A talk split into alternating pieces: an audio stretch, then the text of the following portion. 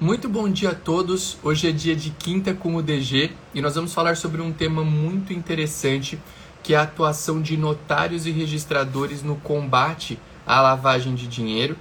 Uh, e a nossa convidada é a Natália Mansur, que é nossa colega de profissão aqui no estado de São Paulo e que já escreveu um livro sobre esse tema, que nós vamos falar por aqui.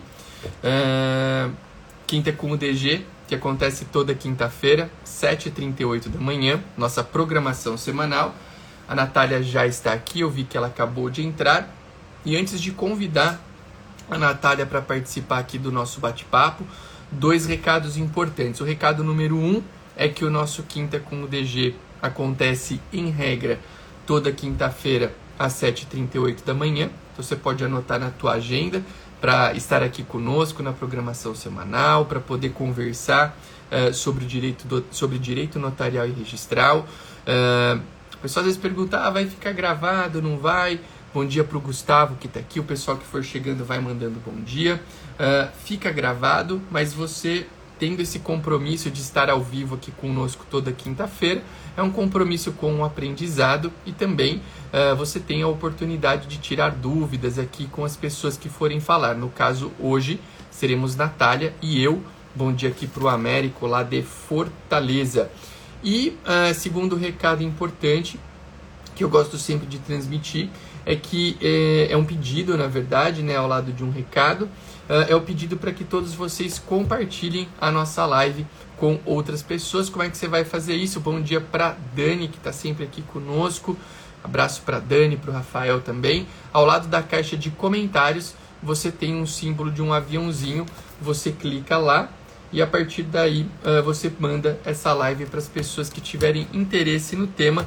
Tema de hoje: notários e registradores no combate à lavagem de dinheiro. Um tema bem interessante tema pouco abordado, né? Se você sair para conversar aí com notários e registradores sobre essa temática, né?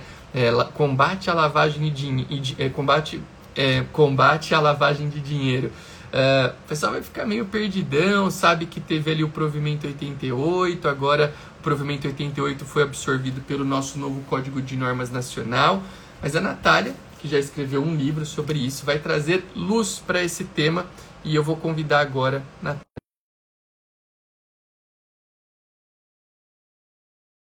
se vai dar certo dela entrar. Bom dia para a Heloísa, o pessoal que está chegando aí, mande bom dia, compartilhem a nossa live. Eu já chamei a Natália para entrar aqui conosco e acho que deu certo. Oi, Natália, bom dia. Olá, bom dia. Que prazer. Tudo, Tudo jóia. Uma alegria ter você aqui conosco, né? Primeira vez da Natália no Quinta com o DG, uma honra, uma alegria ter você aqui. Seja muito bem-vinda. Obrigada. O prazer é todo meu, uma honra estar aqui. Sou muito sua fã, já te acompanhava desde concurseira, ainda continuo concurseira, estou sempre no seu blog, dou notícia de tudo que você escreve, tudo. Ah. Agora que eu estou aqui em São Paulo, eu estou me adaptando um pouco assim ao, o, mineiro em São Paulo a gente vê assim algumas diferenças mas eu estou sendo muito bem acolhida a recepção assim tem sido muito legal a gente ri muito da linguagem né mas assim é, é, é, é muito muito está sendo muito bacana está sendo um momento muito legal para mim ah, que bom, eu fico feliz e quero também te dar as boas-vindas aqui ao estado de São Paulo, né? E já aproveitando que você falou que é mineira e chegou aqui em São Paulo, como é a primeira vez que você participa aqui da nossa programação, eu sempre peço para nas primeiras vezes o pessoal dar uma breve apresentação, né? Você que vem lá de Minas, né? Conta um pouquinho da tua história para gente, até você chegar aqui em São Paulo. Foi aprovado agora no último concurso, então conta para o pessoal um pouquinho da tua história, que acho que é, é legal. O pessoal tem curiosidade, a gente já fala sobre isso e depois vamos conversar sobre o nosso interessante tema. Tá certo. Bom, é, meu nome é Natália Mansur, eu nasci em Belo Horizonte, minha família é toda de Belo Horizonte, meus avós são de Ouro Preto, então eu tenho a mineiridade muito arraigada, né? Porque Ouro Preto é o retrato de Minas, tanto que a capa do livro, vocês podem ver, é um, é uma, é um, um desenho gráfico de Ouro Preto mesmo. Verdade, tá é, aqui eu, o livro, nós vamos é, falar sobre ele, hein? Exato. E eu me formei em 2007 na Milton Campos antes de formar, eu já tinha passado no concurso de analista do Ministério Público. Foi um cargo que eu exerci por 13 anos, 13 anos mais ou menos, porque eu entrei depois, eu não entrei em 2007. Mas lá no Ministério Público, eu fui coordenadora por um período de quatro anos da assessoria jurídica é, de recursos especiais extraordinários, criminais. Então, eu estudava muito direito criminal.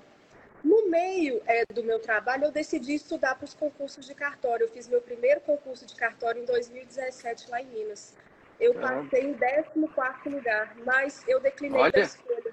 Foi. Sério, mas o concurso... passou, passou bem? O que, que aconteceu, Natália? Ah, eu passei bem, mas o concurso ele tava, eram pouquíssimas vagas. Hum. E, na verdade, hum. todo mundo estava procurando só o primeiro mesmo cartório, que era o de protesto de Belo Horizonte. E ah. os outros já não estavam tão bons, eram muito distantes, as comarcas eram muito pequenas. E eu declinei isso em 2017. Depois eu passei de novo no Tribunal de Justiça do Paraná e vim declinando. Paraná, Mato Grosso do Sul, é, qual, qual, mais eu passei? Gente, foram, foram Cara, Passei agora em Goiás, em São Natália, Paulo. Olha, para o pessoal, pessoal ouvir, para o pessoal, só, só um pequeno parênteses na tua apresentação. Eu sempre falo, né? Concurso para cartório, o pessoal acha, às vezes, né? Que passa em qualquer, qualquer posição, em qualquer estado e que tá tudo bem. Olha aqui, gente, uma pessoa que é de Minas, passou em Minas em 14 lugar e falou aqui pra gente que tinha ali apenas um cartório, que era o cartório mais visado e tal, e ela não escolheu. Então, a máxima que eu sempre. É, é, eu, é uma, uma, frase que tem que vir estampada aí, né? Na, o lema do concurseiro do concurso para cartórios é não basta passar, tem que passar bem, né? E às vezes tem que passar muito bem, porque 14 lugar num concurso de fato é passar bem, mas não serviu ali naquele momento do tempo, né? Olha que interessante. É, isso, isso acontece mesmo. E então assim, a gente, a gente às vezes a gente fica, ao mesmo tempo que a gente fica mais estimulado de, de estudar mais, de tentar aprofundar mais o conteúdo, a gente fica um pouco triste também, né? Porque é muito esforço para conseguir um 14 quarto lugar. E olha que nessa época eu não tinha nem mestrado, eu não tinha uma nota de títulos que fosse relevante para eu chegar nessa posição, né? Então, assim, é um período de muita dedicação mesmo. Agora, agora que chegou São Paulo, eu tenho a sessão de escolha em Goiás ainda, que eu passei lá também. Mas agora, quando chegou São Paulo, gente, São Paulo é São Paulo, né? Eu que sou de outro estado, e agora eu estou aqui, estou vendo isso na prática, é, é, um, é um estado que o Brasil aplaude, que tudo funciona. Então, como não vir para cá e ingressar na atividade aqui? Então, por isso eu optei mesmo por vir para cá e e, e, começar a minha atividade aqui, estudar e conhecer como, como que é aplicada, como são aplica, aplicadas as regras aqui estaduais. E estou muito feliz, está dando tudo certo. Que bom. Eu adoro Goiás, mas não, não nos abandone para ir para Goiás, hein? Você vai ficar aqui no, no, no, no Notaria Registral Paulista, hein? Olha lá. Olha que eu estou bem encantada, viu? Te confesso. Você está em Laranjal Paulista, é isso, é, né? É, Laranjal Paulista. E é uma região muito É uma boa. região boa. Muito. A região é boa aí.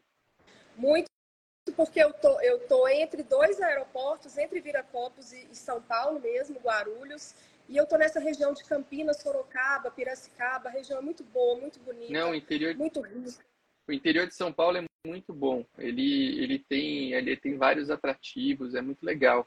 Parabéns, viu? Parabéns. Bom dia para Silvia aí que chegou também agora. Parabéns pela tua história. Eu acho super legal. É, eu falo que no, no, notarial e registral, normalmente a gente, é, nós encontramos né, muitos perfis de história, não iguais, claro que cada um tem a sua, mas análogos ao teu, né, de pessoas, de pessoas que se dedicaram, uh, que conseguiram, que colheram frutos, que continuam estudando e vão para centros maiores, que às vezes acabam entendendo que aquele centro em que estão é um bom centro. Então, é, é eu acho legal, né? Porque é uma prova de que a pessoa uh, estudando, né, se dedicando, ela, ela colhe frutos, né? A, pessoa, a gente hoje, em tempos de é, redes sociais, conteúdos digitais, tem tanta gente vendendo fórmula mágica por aí, né? É, e a gente fala sempre que não tem. É, você vê um, um, caso como o teu, uma pessoa que estuda a longa data, que se dedica, que abriu mão em, algum, em alguns momentos de algumas escolhas. Então, tudo isso faz parte do, do pacote da aprovação, não tem mágica. É, é a, a, fórmula é estudar, é, cada pessoa tem um momento, né? Tem aí uma caminhada. Então eu acho legal, eu gosto de ouvir esses relatos aí de, é, é, de pessoas que têm uma atuação contínua, um estudo contínuo, né? Que tem dedicação, porque essa é a, a chave, esse é o segredo aí para aprovação. Não tem, não tem mágica, né, Natália? Acho que o caminho é sempre esse. Mas assim, não tem mágica, mas eu acho que a conta é matemática. Quando, quando se é organizado mesmo, se tem foco no estudo, esse estudo devolve para a gente em resultado, Sim. sabe? Então, eu acho que não tem fórmula mágica, mas, mas quando tudo é feito de uma forma certa e organizada e com foco, o resultado vem. Concordo. Concordo. E é verdade. Agora, por exemplo, é, eu, eu, fiz a prova de Santa Catarina também. Foi minha melhor segunda etapa da, de todas. Então, assim, a gente vem avançando, sabe, nas provas. O que, o que me fez muitas vezes perder colocação foi porque o meu trabalho me demandava muito. É, uhum. Coordenar muitas pessoas, muitos estagiários no setor criminal mais complexo do órgão de Estado é, é difícil, né? Sim. Então, assim, estava na hora de entrar na atividade notarial e registral mesmo e me dedicar a isso que eu quero. Que legal, que legal. Agora, conta pra gente, vamos, vamos é, entrar agora de fato no, no tema do nosso encontro. Como é que você começou, a, você contou um pouco da tua história né, no, no Ministério Público, acredito que tem a ver com isso, mas de forma mais específica, o que, que te levou a buscar estudar com profundidade essa atuação dos notários e registradores no combate à lavagem de dinheiro, o provimento 88, né, que hoje teve o seu é, conteúdo aí inserido no nosso Código Nacional de Normas, porque assim, eu te digo como tabelião que pou, pouquíssima gente se propõe a falar sobre esse tema, inclusive, eu acho que eu, eu sempre que eu encontro pessoas que se propõem a falar sobre isso, eu acho legal, porque se você sair perguntando aí na, na maioria dos cartórios, do, do, não, aí não é nem do estado de São Paulo, é do Brasil, talvez você encontre, ah, eu sei que existe, eu sei que tem algumas ferramentas aí para comunicar e tal, mas a pessoa não, não, não tem uma profundidade aí muito grande a respeito do tema.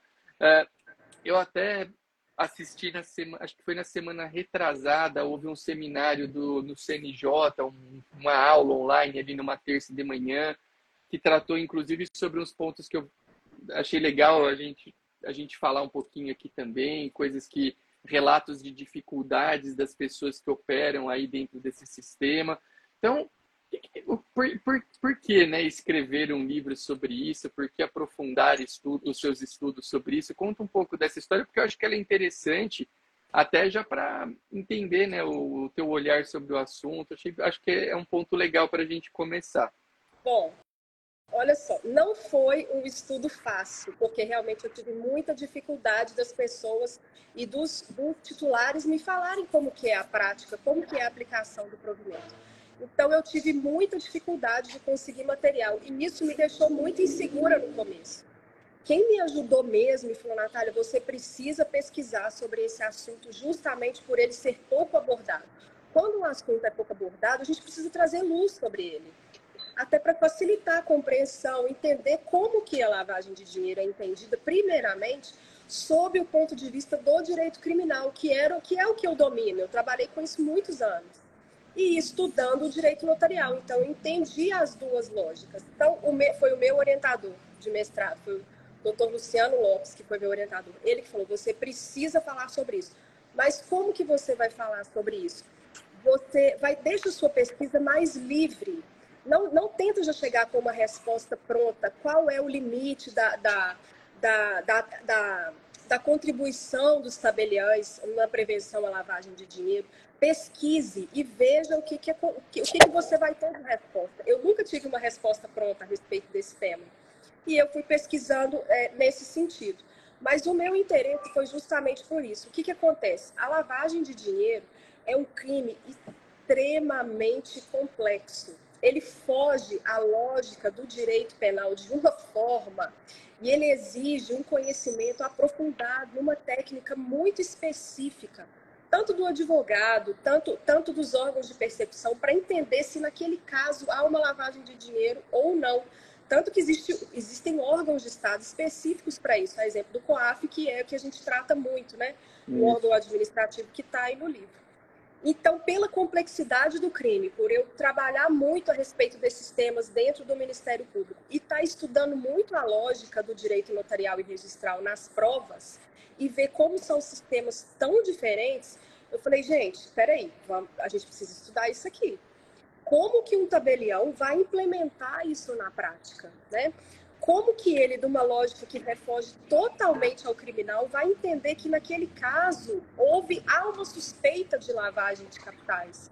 Então isso, isso é muito complexo. A minha tentativa foi de ajudar o oficial de cumprimento nesse sentido, trazendo essas duas lógicas e tentando compatibilizar. Só para concluir, assim, por exemplo, é, como como que isso me deixava confusa muitas vezes a gente tem dois sistemas, né? Um sistema notarial e registral, que ele é totalmente voltado para consensualidade, e a gente chega no outro extremo do direito, que é o direito penal, que é a última raça, que é a última forma de aplicação da sanção, depois de você traçar um procedimento rígido de apuração de uma conduta, para imputar um agente um dos crimes mais complexos que existe, que é o de lavagem de capitais. Então, foi estudar esses dois sistemas. Essa, essa foi a minha pretensão, esse foi o meu objetivo nesse, nesse livro.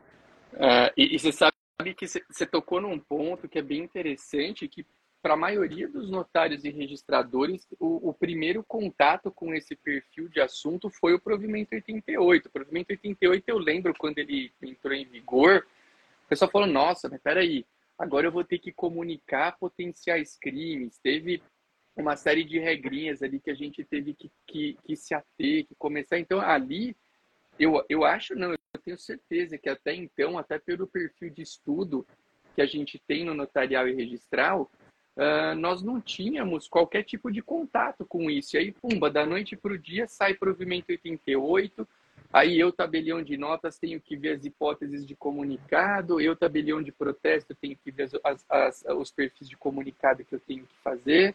Há obrigações para você criar um cadastro ali de, é, de pessoas dentro do próprio, da própria atuação dos tabeliões de notas. Então você olha para aquilo e você fala, opa, peraí, uh, eu vou ter que estudar esse negócio. Só que o interessante, e isso foi até abordado na, na palestra do CNJ, é que eu não sei, eu, eu acho que tem alguns tipos de provimento que a gente tem a impressão que eles, eles entram, né, eles colocam ali como uma obrigação, mas depois não existe um acompanhamento desses provimentos, né? Por que, que eu falo isso? Porque até, é como eu tenho falado até hoje, se você sair, se você sair conversando com cartórios na tua região e falar, escuta, o que, que você faz aí para atender o provimento, vamos falar, o pessoal até hoje fala né, o provimento 88, é. apesar de estar no código de normas. O que, você faz para atender o provimento 88? A pessoa talvez vai falar, opa, peraí, ah, eu sei que tem algumas coisas, mas eu preciso ver, né? Então eu acho que é importante dentro dessa finalidade que se dentro da finalidade que se criou, né, o provimento 88, haver um estudo para que de fato nós possamos contribuir da maneira que se imaginou que nós pudéssemos contribuir quando o provimento entrou em vigor. E é, e é legal, né? Um ponto que eu gosto sempre de trabalhar esse provimento de uma maneira mais global, assim, vamos dizer, uh, é no sentido de que os, os, notários e registradores eles têm formas de colaborar com a sociedade que fogem da sua atuação precípua, que é aquela atuação de, de atuar naqueles atos espe específicos que a eles foram destinados. Então, legal registrador civil tem suas atribuições, o tabelião de notas e protestos tem suas atribuições, os registradores de imóveis têm lá, todo mundo tem atribuição prevista em lei, tudo bem desenhadinho. Mas, eu até sempre, sempre que possível eu falo sobre isso, a gente tem uma série de atuações que eu chamo de acessórias, vamos, vamos assim dizer, que são muito importantes para a sociedade. Né? Então, por exemplo, nós somos fiscalizadores de tributos, de uma série de tributos que passam pelos nossos atos notariais e registrais. Pô, olha que legal. O, o Estado tem um parceiro aí no, no, no, no, assunto fiscalização tributária. Os nossos atos notariais e registrais, todos eles, têm valores que são destinados a entidades do poder público, né? Governo, Tribunal de Justiça, uh, Ministério Público, Santa Casa e por aí vai. Então a gente colabora também arrecadando valores e tem vários outros atos acessórios que a gente colabora aí no dia a dia das pessoas que não são atuações diretas. E aqui é um deles, porque claro, se eu tabelião, principalmente oficial de registro de imóveis, eu tenho contato com atos nos quais potencialmente você vislumbre né, o, o, o, o crime e você pode comunicar, é uma colaboração. E isso foi até legal. No próprio, no, nesse seminário do CNJ foi dito aí de forma bastante frequente até uh, que essa, esse volume de atos que a gente tem contato no dia a dia é algo que é, permite, né, você em tese aí que depois tem uma outra questão que é a qualidade da informação prestada, mas nos permite é, transmitir muitas informações que podem ter valor na apuração desses crimes. Então, eu, é, aqui eu destaco um ponto que eu queria até que você falasse um pouquinho, é, como é interessante né, nós termos aí os notários e registradores, não só atuando na sua função principal, que é transmitir propriedade, registrar a transmissão da propriedade, enfim, outros pontos aí que são interessantes, mas ele também tem funções que circundam aí essas funções principais e que podem colaborar fortemente com a sociedade. Aqui nós temos mais um exemplo, né? Essa atuação na, na prevenção ao crime de lavagem de capitais. É, sim, mas eu, eu tentei mostrar assim um pouco que essa atribuição ela deve ser exercida dentro dos limites do que um tabelião, do que um tabelião de notas pode exercer na prática das, do, dos atos dele cotidianos e não é, entrar diretamente no, no que nas atividades do cliente. No, o tabelião de notas, o que eu quis é, ressaltar aí nesse ponto, ele não tem atribuição de polícia como um gatekeeper, o que é um gatekeeper? O gatekeeper é uma torre de proteção, né? Ele está inserido dentro de um contexto e ele faz uma análise de um fato que é levado para um outro órgão, que é o COAF, e o COAF que faz o cruzamento de dados de várias situações que pode dizer se de fato naquela situação concreta há ou não uma suspeita de lavagem de capitais. O tabelião é um, é um elo dentro dessa cadeia. Por quê? O que, que é importante que o oficial de cumprimento entenda? A lavagem de dinheiro não é uma conduta, hum. a lavagem de dinheiro é um processo. E muitas vezes o tabelião de notas ele tem, ele tem contato com uma fotografia, ele conhece uma fase desse procedimento. Então, nesse contexto, como que ele pode se dizer se naquele caso há uma suspeita de lavagem de dinheiro ou se ele tem que fazer uma comunicação obrigatória de acordo com o que o provimento 88 exige? E que muitas vezes assim, pode ou não ter relação com lavagem de capitais, mas é uma exigência do próprio provimento. Por isso que o título do livro é da inclusão dos tabelionatos de notas de Minas como gatekeeper à luz do provimento 88. Uhum. Porque assim, muitas vezes o provimento 88 está falando de, de, inconsistências da operação que não necessariamente são lavagem de capitais. Quem vai dizer isso, quem vai levantar essa suspeita e vai poder fazer movimentar os órgãos de persecução é o COAF. Não vai ser primeiramente o tabelião de notas. E essa conclusão eu cheguei de, depois de muita pesquisa e de muito estudo. E não, não necessariamente seria a minha conclusão primeiro quando eu comecei a pesquisar esse tema. Então, quando eu vi, depois de tudo que eu estudei, que essa atribuição do tabelião de notas também é limitada, e tem que ser porque ele não é um órgão de polícia, me deixou mais tranquila para escrever sobre esse livro. Aí eu, eu fui melhor. Interessante. Você, você você acha, então, que é, é, você defenderia uma linha de comunicação mais ampla, assim, dentro dessa, dentro dessa ideia? Porque hoje uma discussão que a gente tem muito é, é, o, é o que comunicar, né? Porque a gente tem alguns fatos que estão previstos, tem alguns até que eles deixam né, uma certa margem aí para você pensar ou não em comunicar. Dentro dessa linha que você trabalha, então, você acha que porque, claro, o que você falou é perfeito. Eu não sou investigador. Eu gostei dessa expressão que você disse, né, de ser um elo entre o fato e você transmite para o COAF, que é aquele que vai apurar.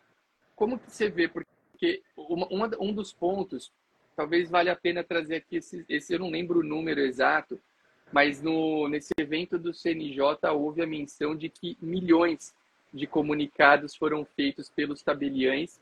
Só que eu, eu acho que foi um número. Qual, é que. Eu não sei se o número 6 é todo dos 6 mil cartórios que eles falaram, mas foram alguns milhões de comunicados. Só que foi citado que apenas 1% dessas informações gerou algum tipo de instauração de procedimento.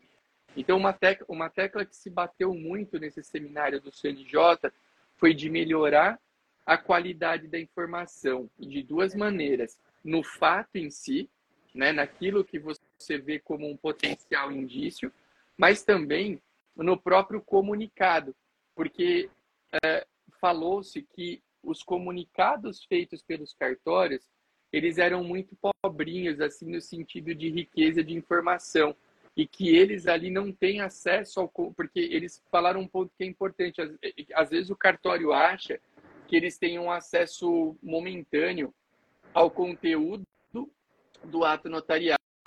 E eles citaram que ali não, não tem eles não têm esse acesso instantâneo ao conteúdo do ato, que eu acho que até poderia ser uma melhoria aí nesse, nesse sistema para ele ter.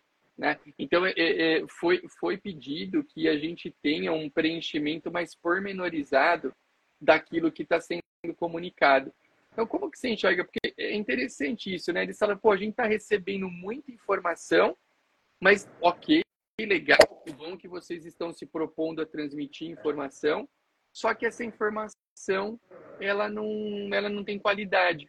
Como melhorar, é. na sua visão, isso daí? Como você enxerga isso dentro, do, é, dentro desse contexto que você apresentou? Bom, é, a primeira coisa, né, eu queria ressaltar muito o seguinte, a importância desse provimento 88, porque ele é uma exigência internacional. Ele foi um pedido do COAF ao CNJ, mas que foi, é, primeiramente, foi uma exigência do GAFI, que é o órgão internacional de monitoramento de prevenção à lavagem de capitais e prevenção também contra práticas de terrorismo. Então, é uma exigência internacional, reputacional e reputação do país, né? melhoria da imagem do Brasil, isso é muito importante. Então, é, quando se incluíram os tabeliães, os registradores, houve um boom de comunicação, de tudo, tudo, tudo foi comunicado. E isso emperra o sistema, porque quando muitas comunicações são feitas, o, o trabalho fica difícil de ser desenvolvido. Até o COAF aumentou de volume para conseguir atender a tanta demanda. Os tabeliães, os registradores, inclusive, ultrapassaram as comunicações dos bancos que também são gatekeepers, né? Uhum. Mas, então, essa questão da qualidade da comunicação, para que realmente sejam comunicações técnicas, elas são baseadas em dois pontos. Primeiro, as comunicações obrigatórias são obrigatórias, o provimento já fala o que tem que ser feito, né? Tem até valores, tudo certinho. Agora, em relação a operações suspeitas, aí é que está o ponto. O oficial de cumprimento precisa entender o que é a lavagem de capitais. E fazer esse mosaico do que pode ser considerado um crime de lavagem de capitais exige a leitura da lei, né, de fato, porque o princípio da, da tipicidade penal está lá, o artigo 1 da 9613, e o entendimento jurisprudencial dos tribunais superiores a respeito da lavagem de capitais, o que eles entendem como lavagem. Não basta ocultar um valor ou um bem. Essa ocultação exige a prática de um crime antecedente pode ser um crime ou uma contravenção penal atualmente. O sujeito que pratica lavagem ele tem que saber que aquele dinheiro ou valor é oriundo de um crime antecedente, embora não apurado, não é importante, mas ele tem que ter essa suspeita clara de que é oriundo de um crime e ele tem que ter o interesse deliberado e a consciência de que ele quer ocultar esse valor e reinserir ele no mercado de forma lícita. Então, o oficial de cumprimento tem que ter essa noção ampla a respeito do que é lavagem de capitais, para que naquele caso concreto, naquele pequeno recorte que ele tenha de uma operação, ele possa vislumbrar uma suspeita de lavagem de capitais. Com esse mosaico bem construído, ele consegue fazer uma boa comunicação ao. Legal, aqui a gente teve um comentário do Léo é, é. O, que, o, o que vejo é que leva-se pouco a sério a comunicação. Em geral, como integrantes da comunidade, nós temos uma boa percepção dos atos, falta boa vontade. É, e aí ele falou que exigem as hipóteses obrigatórias e que são muitas. Eu, cara, eu vou falar uma coisa, eu não, é claro, talvez possa faltar um pouco de boa vontade mesmo, mas o que eu, o que eu acho é que falta possivelmente conhecimento, sabe? É, é, um, é, é o que eu digo aqui, a gente tem uma atuação que é um pouco fora do que a gente atua irregularmente no nosso, no nosso dia a dia. E eu acho que por conta disso, as pessoas têm um pouco de desconhecimento. E claro que tem alguns, tem algum, o, o, o provimento ele tem, né? O agora Código de Normas Nacional, ele tem alguns, alguns requisitos que eles, ó, a Darlene falou que deveria haver um curso prático. Então esse próprio, esse próprio encontro do, do CNJ ele trouxe alguns preceitos legais. Mas por exemplo a gente tem aqui umas hipóteses, registro de título no qual constem diferenças entre o valor de avaliação fiscal do bem e o valor declarado, ou entre o valor patrimonial e o valor declarado superior a 100%. Então, um exemplo, você pega um imóvel cujo e é um, é um exemplo comum, porque os valores venais são valores muito baixinhos na maioria dos municípios do Brasil. Então, eu queria até ouvir a tua opinião sobre isso, porque aqui está no registro, mas o registro, quando é feito por escritura pública, tem uma menção de que o tabelião tem que cumprir, né? Então, eu pego lá um valor, um imóvel cujo valor venal é 50 mil reais. Aí o cara vai lá e faz a escritura por 200 mil reais, porque o valor venal é um valor paupérrimo comparado ao valor de mercado. Eu abro aqui o 161, inciso 2, ele fala o registro de qualquer título no qual constem diferenças entre o valor de avaliação fiscal e o valor do bem superiores a 100%. Comunica ou não comunica? Tenho que ver algum indício ou não tenho? Porque esse é um critério objetivo ou ele dá uma margem de interpretação? Ele é objetivo, né? Eu acho que não tem margem para interpretação. Mas aí, como é que o fiscal também é o que eu sempre, ah, esse é o problema, né? O, o, o fiscal, por exemplo, ele vai lá e ele, ele, ele diz que está é, tá tendo muito comunicado. Mas é óbvio que está tendo muito comunicado, porque basicamente em 98, 99% dos municípios do Brasil, o valor venal é sucateado. E aí você vai fazer a escritura, vai dar mais de 100%. E aí você tem que comunicar.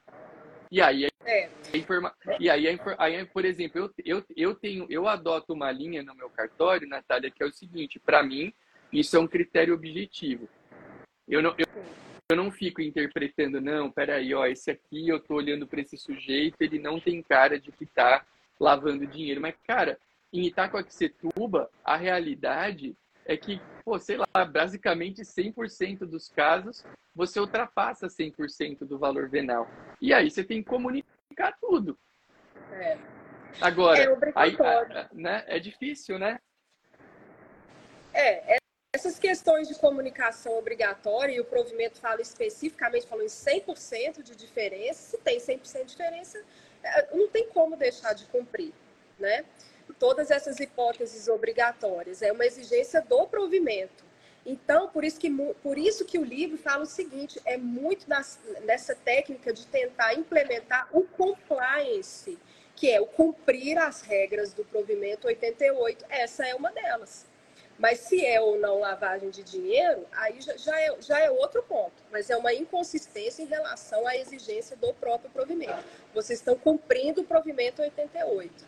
Não necessariamente essa situação constituirá assim, um, é, hipótese de lavagem de dinheiro. As questões mais delicadas são essas, essas suspeitas de lavagem. E isso que exige muito é, esse conhecimento técnico do oficial de cumprimento para entender esse crime e analisar ele relativamente à operação que está ali com ele, né? Que foi feita no cartão. Sim. A gente teve uma perguntinha aqui da Fábia. Imóvel avaliado e vendido em 2013 por 300 mil em 2023 avaliado e vendido por 100 mil. Qual a conduta do tabelião?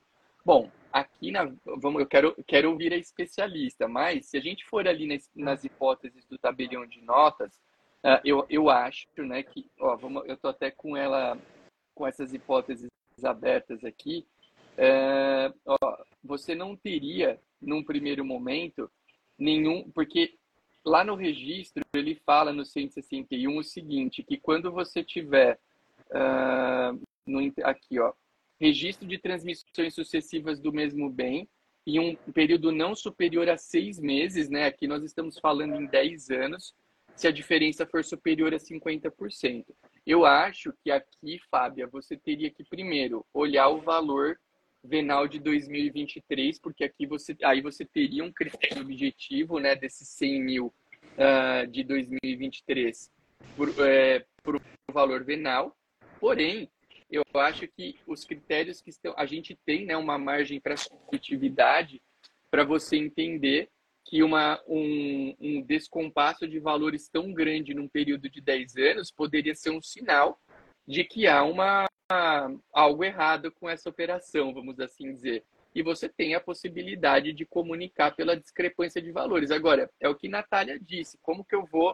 Uh, eu, eu, eu, eu não, eu não sei se houve algum tipo de conduta criminosa ou não, mas eu acredito que eh, você tenha, você teria margem para comunicar num caso como esse. Não, não um critério objetivo, mas você tem margem. O que, que Natália acha disso? Olha, eu acho assim, comunicação obrigatória não tem como fugir. Esses ganhos é, de mais de 50% em seis meses, ou quando, essas, questões, essas questões que duplicam o valor, realmente, quando, quando chegam nessas hipóteses objetivas do provimento... Ô, Natália, só, Natália, só um minutinho. Acho que o teu, eu não sei se é só para mim, mas o teu sinal, o seu sinal e sua voz deu uma pequena oscilada. Agora o teu, o, a tua imagem deu uma tremidinha e a tua voz estava ficando aquela voz meio voz de ET, assim, sabe? Então, vamos, ter, vamos tentar. Acho que agora a voz está voltando. Não sei se o pessoal se o pessoal puder dar um retorno, se está tudo bem para eles, pode ser um problema no meu sinal também, tá? Vamos só ouvir aqui. Tá, acho que a tua imagem tá, pelo menos para mim agora está saindo do quadriculado agora, está voltando. Acho que voltou. Fala, um pouquinho, vamos ver. Tá... Ah, voltou, voltou, agora voltou. Joia. É, isso acontece, é coisa de internet. A é, internet aqui é. oscila um pouco mesmo. Mas o que, que acontece? Eu acho que a gente tem que ter em mente duas questões, duas questões estantes. As comunicações obrigatórias, que têm esses critérios objetivos de valor e de tempo, elas têm que ser comunicadas por exigência do provimento. Agora, as questões de suspeita de lavagem de capitais, aí que são outro ponto. Mas agora, o que, que acontece? A gente tem que ver essas questões de comunicação num panorama mais amplo. Por quê? É o que eu, o que eu já tinha dito um pouco mais cedo. Um gatekeeper é uma torre de proteção o tabelião de notas está inserido num contexto muito maior. O banco é um gatekeeper, um corretor de seguro, um corretor de imóveis, é, um, um, um vendedor de obra de arte. Eles são todos gatekeepers, sabe? Então, não necessariamente essa comunicação baseada no critério objetivo vai gerar um relatório de inteligência financeira e que, que vai eventualmente movimentar um órgão de persecução criminal. Então, seria uma conduta que se fosse num banco também seria adotada, entendeu? Então, não, não vejo assim tanta coisa, nossa, vai comunicar com COAF, está achando que é lavagem de dinheiro. Não, está vendo uma inconsistência em relação à exigência do provimento. Me preocupa, essas questões objetivas não me preocupam tanto. O que me preocupa mesmo é essa possibilidade do oficial de cumprimento aferir uma operação suspeita no caso concreto, que, que pode, que, que é do, do diferente dessas situações objetivas que a gente falou. Legal, legal. Você, na, na sua visão, você acha que eh, nessas situações que permitem interpretação, o tabelião deveria ter uma conduta mais uh, rigorosa no sentido de despertou qualquer suspeita comunicar? Ou você acha que deveria, justamente por envolver todo esse trabalho de comunicação, por movimentar pessoas, tem que haver um treinamento para o cara olhar para aquilo com um pouquinho mais de carinho e falar, putz, não, de fato aqui tem algum sinal. Esse é um tema que eu vejo o pessoal debatendo bastante, né? porque tem tabelião que fala assim, na dúvida eu comunico. Se me deu qualquer é, pequena fagulha aí de desconfiança, eu comunico. E outros que falam que não, falam, olha, eu tenho aqui hipóteses objetivas, e para eu comunicar fora dessas hipóteses objetivas, eu preciso ter sinais muito claros e límpidos de que existe algo uh, suspeito. Como você enxerga isso? Olha, essa questão na dúvida comunica é uma orientação do IRIB, né? Está lá no registro de imóveis, mas mesmo assim a gente, a gente já tem é, uma luz a respeito disso. Eu acho, assim, realmente que exige uma técnica de apuração mesmo pelo oficial de cumprimento, para ele entender se naquele caso concreto tem, que demanda estudo e tudo. Muito estudo a respeito da, da questão penal, né, dessas condutas, mas essa resposta é complicada, porque se você escuta alguém do quarto, ele vai falar de um jeito, ele vai falar assim, olha, é obrigação do tabelião imiscuir mesmo na atividade do cliente, know your client, que é uma das formas de compliance, saber o que, essa, o que esse cliente faz, se ele está realizando uma atividade que refoge a atividade normal dele, você tem que conhecer muito.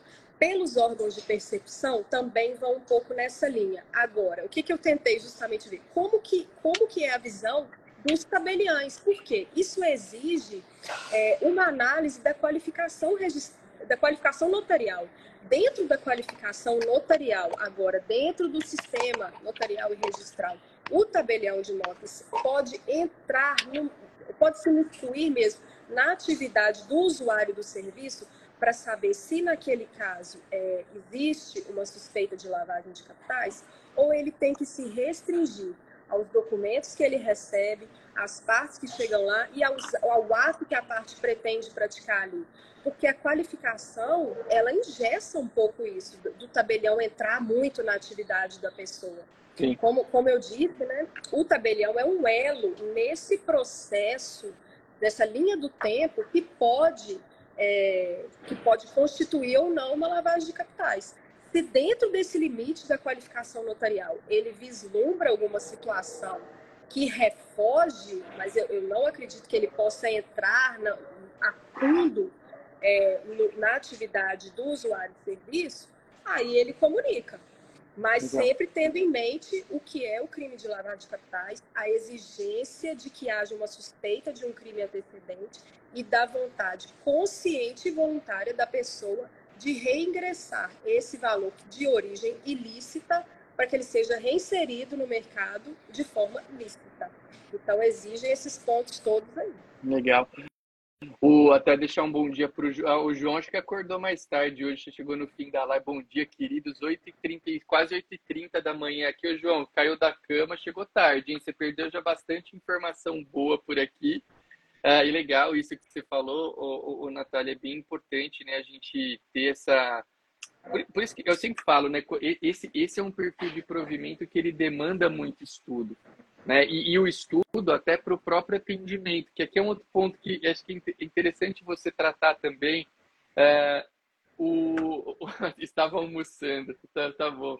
João, você não estava almoçando. Mas um ponto importante é o seguinte: uh, aqui dentro desse contexto, uh, a gente é, é, muito importante que a gente possa também orientar a equipe sobre como atender, porque aqui o ato em tese ele vai ser praticado. Não é porque você viu um sinal suspeito que você vai se colocar uma capa de investigador né, e vai falar assim não eu estou vendo aqui um indício de lavagem de dinheiro e eu não vou praticar o ato notarial né? É, é, é, o próprio provimento traz né, algumas algumas informações nesse sentido mas o importante é praticar e comunicar né, e não entrar numa função, porque eh, eu, eu lembro que quando o provimento entrou em, em vigor, teve ali algumas questões, né, do tipo, ó, oh, será que eu não vou praticar esse ato? Eu vou entrar nesse nível de investigação?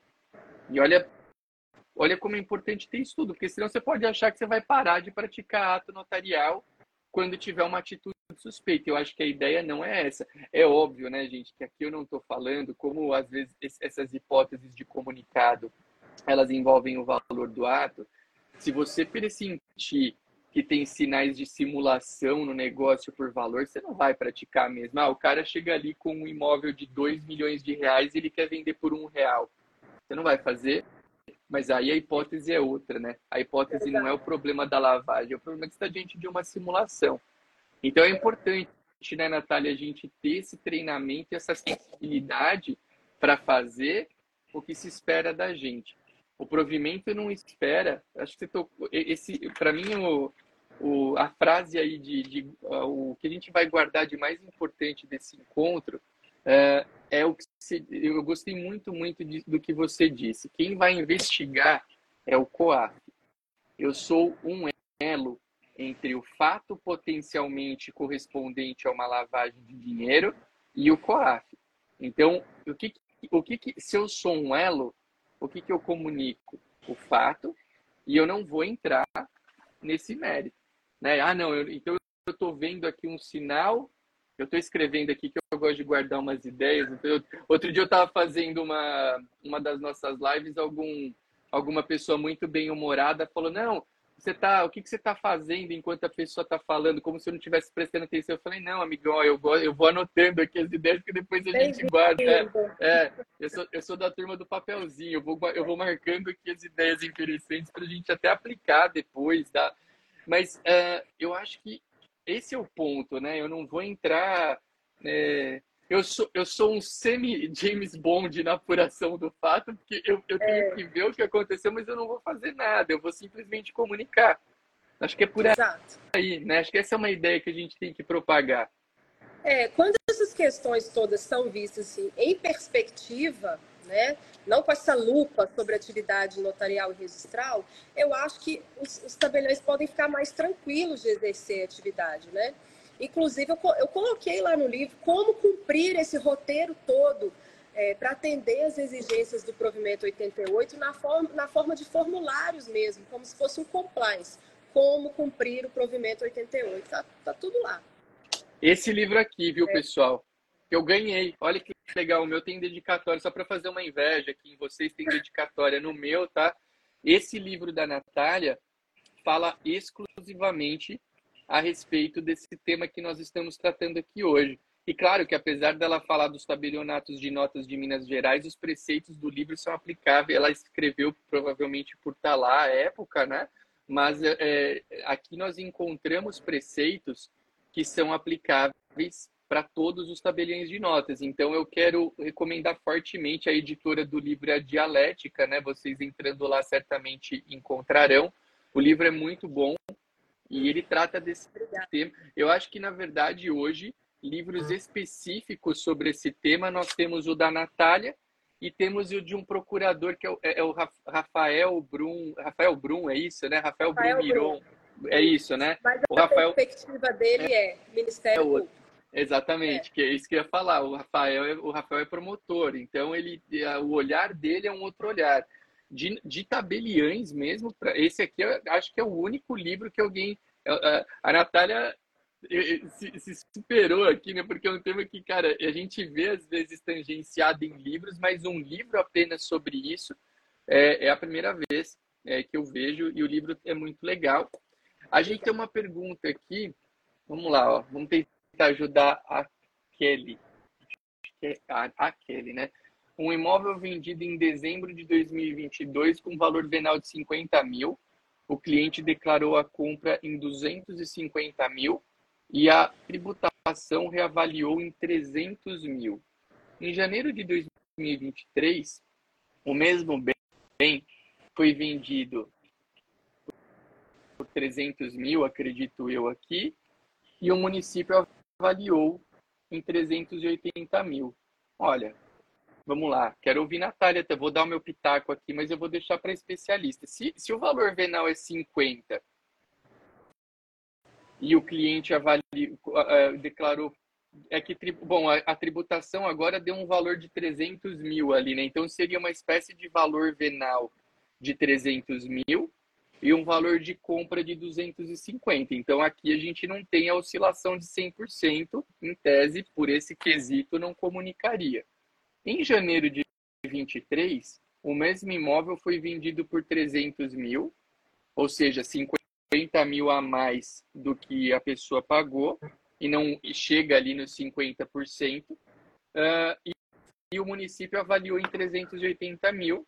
380 mil para 300 mil não dá também uma oscilação de 100%. Então, assim, creio eu, quero ouvir a Natália, que por critérios objetivos, né, os critérios objetivos do provimento, a gente não tenha uma ferramenta de comunicação e até uma, desculpa, uma obrigatoriedade na comunicação. E até me parece que uma, uma venda subir de 250 para 300 também não é necessariamente um, um sinal de que houve lavagem de dinheiro. São, são, é 20%, pode ser uma circunstância de mercado. O que, você acha, Natália? Um caso desses aí, critério objetivo não, não aplicaria. É, critério objetivo né? não, não se aplicaria nesse caso. Agora, para a gente entrar na questão da suspeita de lavagem de capitais, a gente vai voltar lá para o direito penal. Quando que seria o caso de lavagem de capital aqui? Há uma tentativa consciente e voluntária de deliberadamente reinserir no mercado um valor que anteriormente tinha origem espúria? O que, que, o, o que, que o oficial de cumprimento pode ver nesse caso, através da qualificação ali do ato? Qual que é a profissão dessa pessoa que está tá vendendo, está comprando? Existe lastro para esses valores aqui? Qual que pode ter sido a média aqui de um ganho, um, um ganho de capital a respeito, é, um, um, lucro imobiliário aqui a respeito desse, desse imóvel? Por que, que ele pode ter oscilado de valor aqui? Nas circunstâncias de mercado, profissão e valores. Como que pode ter sido esse ganho, essa diferença? Isso não, necessari... isso não tem relação com, com lavagem de dinheiro.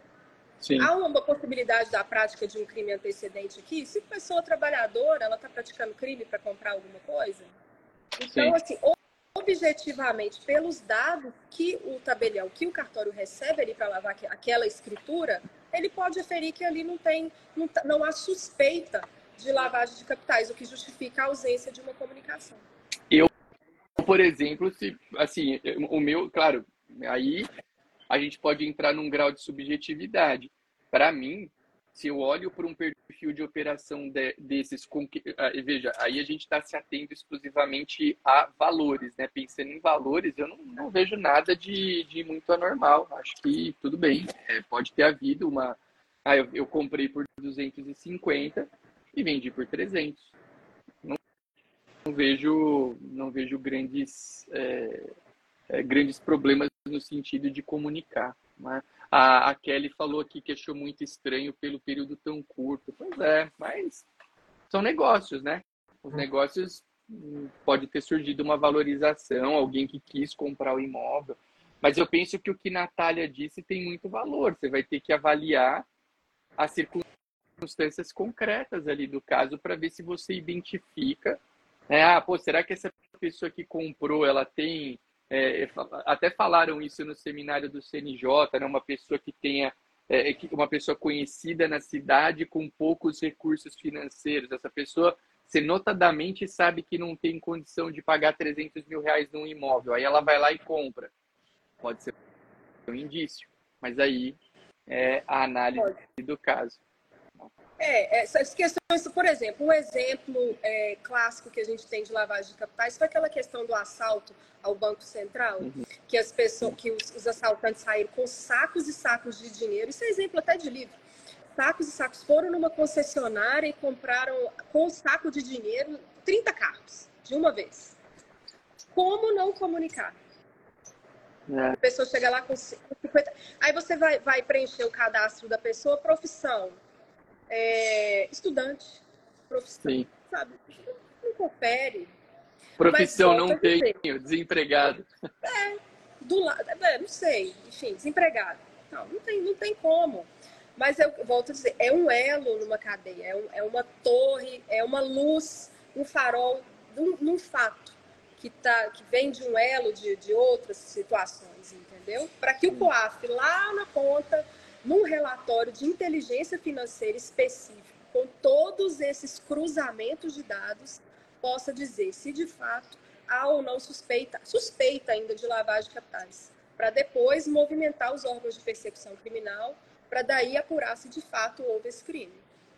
Legal, legal. Eu acho que esse é o caminho mesmo. É. Natália, chegamos aqui ao final do nosso encontro, que passou rapidamente, foi muito prazeroso. Alguma coisa que você acha que vale a pena destacar que a gente não falou aqui como uma mensagem final, algum ponto importante? A gente acho que tocou em vários pontos importantes do que dá para se falar num encontro rápido como esse. Algo que você destacaria que a gente não falou? Olha, é assim, eu ressaltaria um pouco essa, essa exigência constitucional, essa exigência, perdão, internacional que levou, né, à edição desse provimento 88 e da boa vontade, do interesse mesmo, apesar do desconhecimento às vezes do assunto, porque refoge muito a atividade notarial e registral, né, mas ao interesse é, da classe em comunicar e em contribuir com esse tema anti-lavagem, né? Tanto que no primeiro momento, como eu já tinha dito, as comunicações dos cartórios superaram as comunicações dos bancos, que, que até então eram as maiores.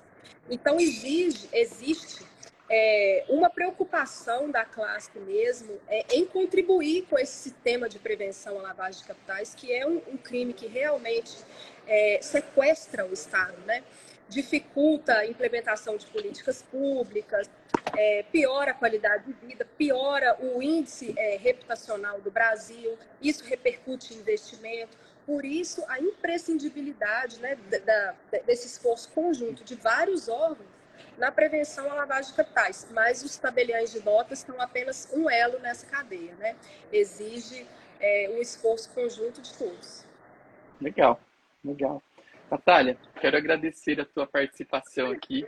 Foi muito bom. É, acho que você trouxe bastante clareza para esse tema que eu repito. Opa, quase caiu aqui o tripé, que é um tema é, bem complexo, é um tema que não é de fácil abordagem. Às vezes as pessoas escutam, ah, é fácil isso aqui, mas é, temos pessoas até que deram declarações aqui ao longo da, do nosso encontro que a aplicação prática do provimento é uma aplicação muito, uh, uh, muito pouco é, estudada, né? E às vezes você sai perguntando para as pessoas, elas sequer a pessoa, ah, eu sei que tem, mas não faço muito bem e tal.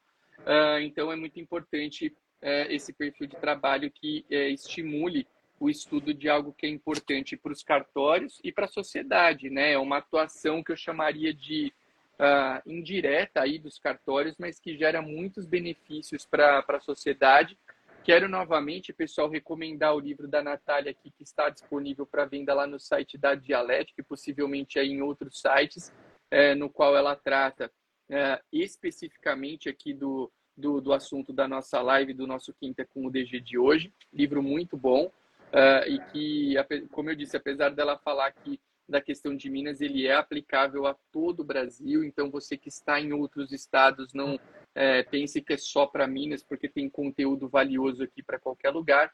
Leiam, estudem e quem for aqui, quem trabalhar em cartório, né, que apliquem com qualidade esse provimento, que é um provimento tão importante e que a mensagem que a gente sentiu ali do evento do CNJ é que há uma intenção de melhorar as mecânicas de comunicação e, além de melhorar as mecânicas de comunicação, de haver maior fiscalização na atuação dos notários e dos registradores nesse sentido. Então, uh, que você se estimule a prestar um bom serviço dentro desse contexto por melhor exercer a tua delegação, mas saiba também que há um olhar é, com uma intenção fiscalizatória um pouquinho mais efetiva dentro desse contexto que talvez aí seja um estímulo obrigatório para quem não quer fazer é, voluntariamente se preparar para essa situação. Então é muito importante e eu recomendo quem não assistiu uh, esse seminário do CNJ, acho que se jogar ali no, no, no, YouTube CNJ,